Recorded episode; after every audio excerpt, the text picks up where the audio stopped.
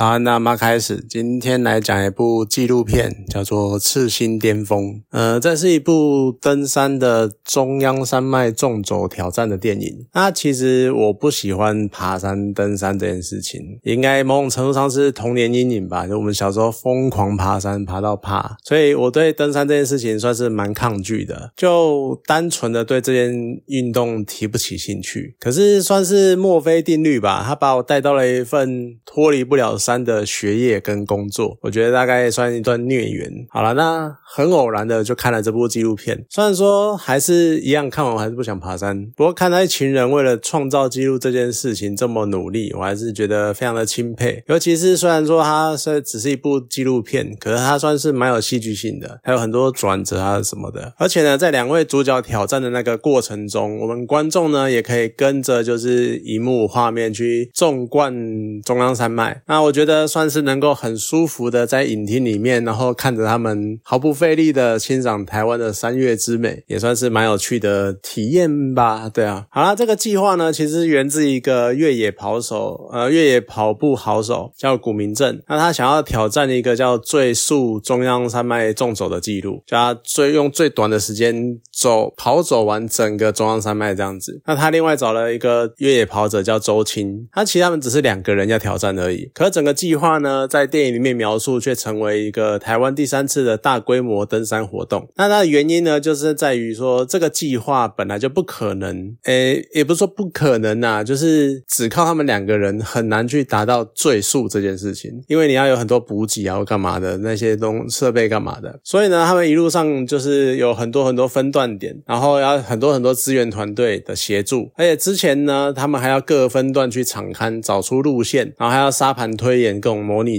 各种情况，所以就形成了一个很庞大的造山呃登山活动。那你再去对比电影中有讲到两次大规模的登山活动，就是更让人家忘味。因为第一次呢是中央山脉纵走的首次纵走，那他们其实是两个团队分别从南端跟北端往中间汇合。那是那个台湾的山岳学会为了庆祝中华民国一家子，然后再加上他们想要登那个推广登山运动，所以组织的发起的挑战。那第二次呢，是在吉吉大地震之后，就台湾的山难协会，他们要探索探索全台湾山脉在大地震之后的变化，他们要建立一个救难的资料库，所以发起了五大山脉的登探险队。所以说，它就是一个类似建立一个普查，就在对地质人来说蛮常遇到这件事情。我就是我要个做一个大规模的全台普查这种状况。所以前两次活动呢，一次是一个纪念性的哈，纪念国运昌隆之类的。那另外一个呢，是有点类似建立资料库，去人工扫描台湾的那种感觉，所以说他们的意义跟特殊性都是蛮特别的。所以呢，古明镇他一个普通人，他可以用一己之力号召这么大规模的团队资源，算是一个很难达到的事情，很不容易的事情。可是其实电影一开始我就很好奇一件事情，就你会看到两个他们两个在山脊上走，然后可能甚至还会跑步干嘛的。那可是那谁在摄影？就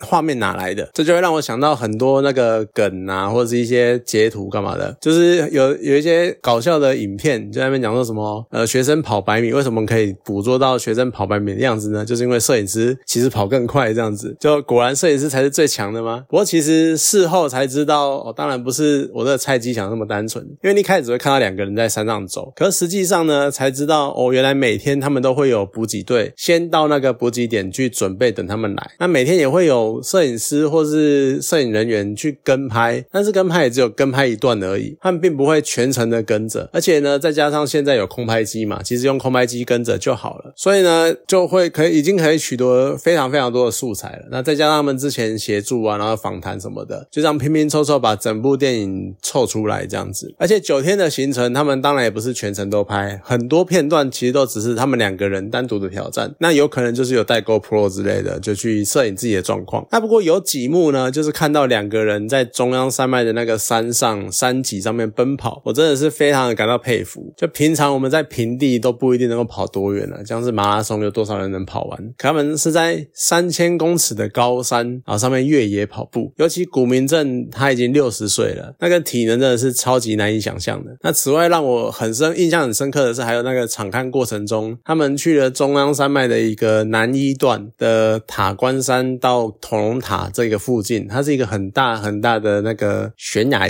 他们想看一下这一条极限能不能纳入他们的挑战路段，因为那个真的是中央山脉的山脊。可是当他们在走那一段的时候呢，整段路都是在头戴式，那就应该 GoPro 的那种拍摄镜头下面，那真的是超级恐怖的，因为那个登山人全部都是走在一个大概只有一个人宽的那个山尖上，真的是尖端的尖，然后左右两边呢都是那种深一就超深呢，可能数十到数百公尺那种山崖，你一大坐下去就是拜拜再见了，下辈子见之类那种有去无回，所以真的也难怪，就是正式挑战的时候，他们完全不会想要把这段纳进来。你看他们场刊都走的这么惊险的，那你正式在挑战的时候呢，你走到这里，你已经你是已经累积了大概四五天以上的疲惫感，然后那个身体的困乏之类的，所以当然不可能走这一段。你的计划的目的是挑战，是要成功，不是跑来送命的。那当然，片中也穿插一些动画片段来来讲一些类似个人的经历啊，或是内心戏啊，或是一些想象之类的。那看他们讲的好像很轻松，可其实古明镇像古明镇那一段，他就讲的，你那个听起来就会觉得很毛骨悚然。就你在那种大雾，然后疲累，而且你看不清楚路径，然后路线不明，然后又孤独的那个情况之下，你很容易产生很多各式各样的幻觉，或是好像看到一堆异象之类的。所以我觉得，对于登山这件运动来说，你当然你要有强健的体能，但这这是最基本的事情。你真正的关键是要你有超强、超坚定的那个精神力量，你才可以撑过一次又一次那种很崩溃、很绝望的时候。那当然，片中我讲了嘛，它有很戏剧的地方，很戏戏剧性的地方，就是两个人在山上在比赛的过程，呃，不是比赛，在挑战的过程中有争吵。那这一段呢是事后访谈，两个人各自的口述去讲说当时在山上发生了什么事情这样子。不过因为他们描述的很真实啊，再加上很多影像跟访谈片段，然后还有一些当时的事件的一些辅助，去累积出来那个情绪，所以你观众好像就可以体能够理解当时双方的情绪跟心情是什么，然后为什么会吵起来，甚至于你好像可以体会到，就两个人在山上，他们讲的就是吵到飙三字经啊，大骂干嘛，什么骂一堆有的没的，然后甚至骂到两个人都哭出来，然后边哭边走这样子。就你去想象那个，就是那种很原本很抑郁，然后原本就是一直埋一个心结在那边，可能这个埋心结可能埋了两三个月，然后都讲不出来，两边都觉得可能自己有什么我惹到你吗，或是什么我到底为什么要这个样子，那种很压抑、很黑暗的心结。那再去想象那个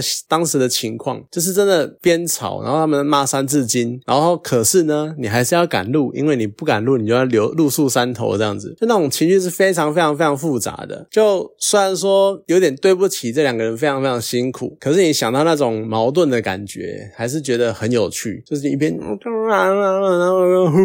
那边哭，然后呢，你又要一边哭一边干嘛？你还要拼命的走，拼命的走路怎么？想一想，说实在，那个画面真的是蛮冲突的，而且这么高要危险性的挑战，结果他们全段最大的情绪转折点，就只是一个这种充满压抑、充满抑郁，然后心结结了两三个月之后解开的这种争吵。我觉得其实也算是他们一种蛮幸运的地方吧。就是你最大的讲爆点有点不好，不太好。就是反正我讲了，就是整个最大的负面事件就只是吵架而已，还好不是什么受伤啊，或者什么发生什么憾事之类的，就都还好，我觉得很不错。好了，虽然说讲了这么多，看完整部电影，我还是不喜欢登山，可我还是可以真的很佩服这些能够不断挑战自己的极限，然后勇往直前的人，真的很佩服他们那种超级坚强、坚定的意志力。好啦，今天这部纪录片就讲到这边，好，谢谢大家。